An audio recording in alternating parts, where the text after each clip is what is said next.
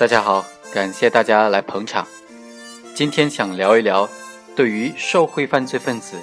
法院在定罪量刑的时候，主要考虑哪些因素来决定他究竟应当判多少年呢？决定犯罪嫌疑人最终应当承受什么样的惩罚的这个影响的因素有哪些呢？今天就要探究这样一个问题。这个案例呢就非常简单了，他说的是张某是国企的董事长，他利用职务之便，指使、收受、纵容他的儿子小张和他的妻子周某，收受了公司下属和客户的财物，为对方谋取利益。收受的财物总共达到是二百二十多万元。本案当中啊，受贿罪肯定是成立的啦。受贿罪是指国家工作人员利用职务上的便利，索取他人财物或者非法收受他人的财物，为他人谋取利益的行为。关于受贿罪，在一九九七年的刑法刑法修正案九之前呐，刑法第三百八十六条它规定的是。对于犯受贿罪的，应当根据受贿所得数额和情节，依照刑法第三百八十三条的规定定罪处罚。三百八十三条呢，又规定说，个人贪污数额在十万元以上的，处十年以上有期徒刑或者无期徒刑，可以并处没收财产；情节特别严重的，可以判处死刑并处没收财产。当然，必须得说的是，这个规定呢，已经被。刑法修正案九给修改了，关于贪污受贿犯罪案件，它的定罪量刑的数额标准呢？我们在下一期的节目当中呢，将会非常系统的向大家介绍这个问题。那么本案是发生在一九九七年的刑法施行期间，而且是在刑法修正案九出台之前，那么就姑且按照当时的法律来认定。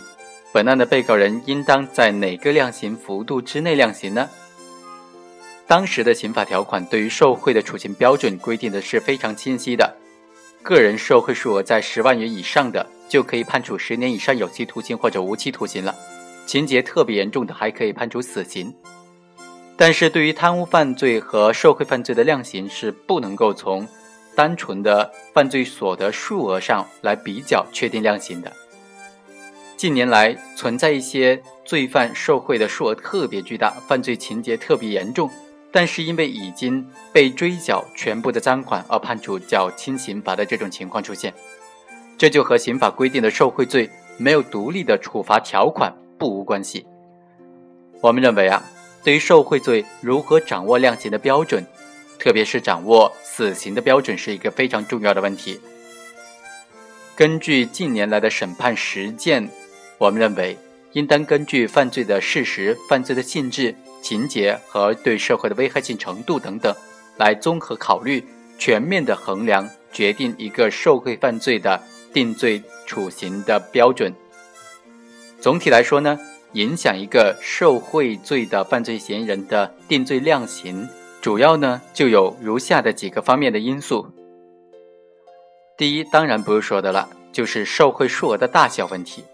受贿数额客观地反映了案件的事实，同时也反映了被告人主观恶性的大小。按照刑法修正案九施行之前的刑法条文的规定呢，受贿数额在五万元以上不满十万元的，处五年以上有期徒刑；受贿数额十万元以上，则应当判处十年以上有期徒刑、无期徒刑。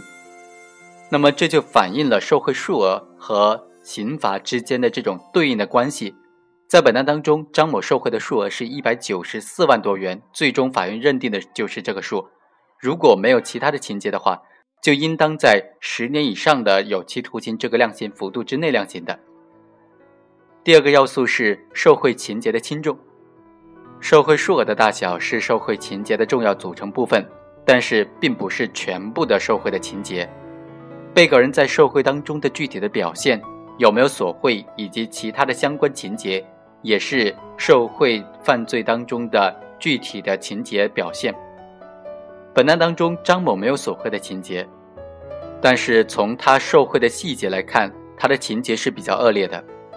张某某和吴某某答应给他贿赂之后，他不在国内收受，而是让他的养子小张到香港去找到张某某、吴某某，直接收钱。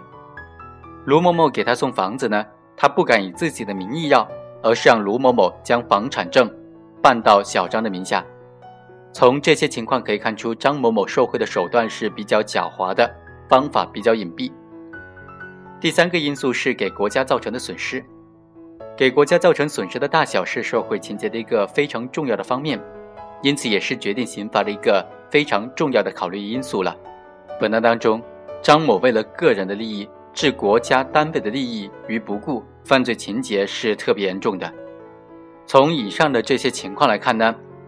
张某为了个人的利益，把国家的利益、公司的利益置于一旁，使国家遭受重大的损失。对这样的犯罪行为，我们认为应当是打击的重点对象。第四个影响因素是是否具有法定的从轻、从重处罚的情节，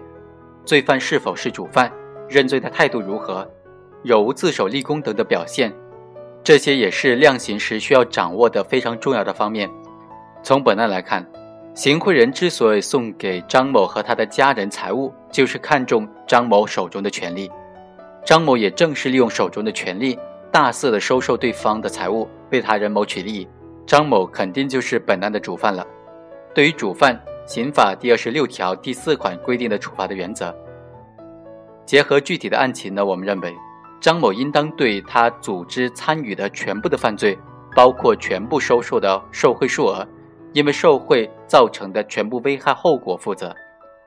检察机关开始审查张某受贿案的时候，张某一直是拒绝供认的。后来检察机关相继掌握了张某受贿的事实，他才不得不承认的。他的认罪态度是比较恶劣的。张某归案以后，虽然也检举了他人犯罪线索，但是。他所检举的那些线索都没有经过相关部门的证实，张某就不具有立功的表现，因此，本案当中张某并没有法定的从轻处罚的情节了。最后，法院以受贿罪判处张某死刑，剥夺政治权利终身，并且没收人民币二十万元。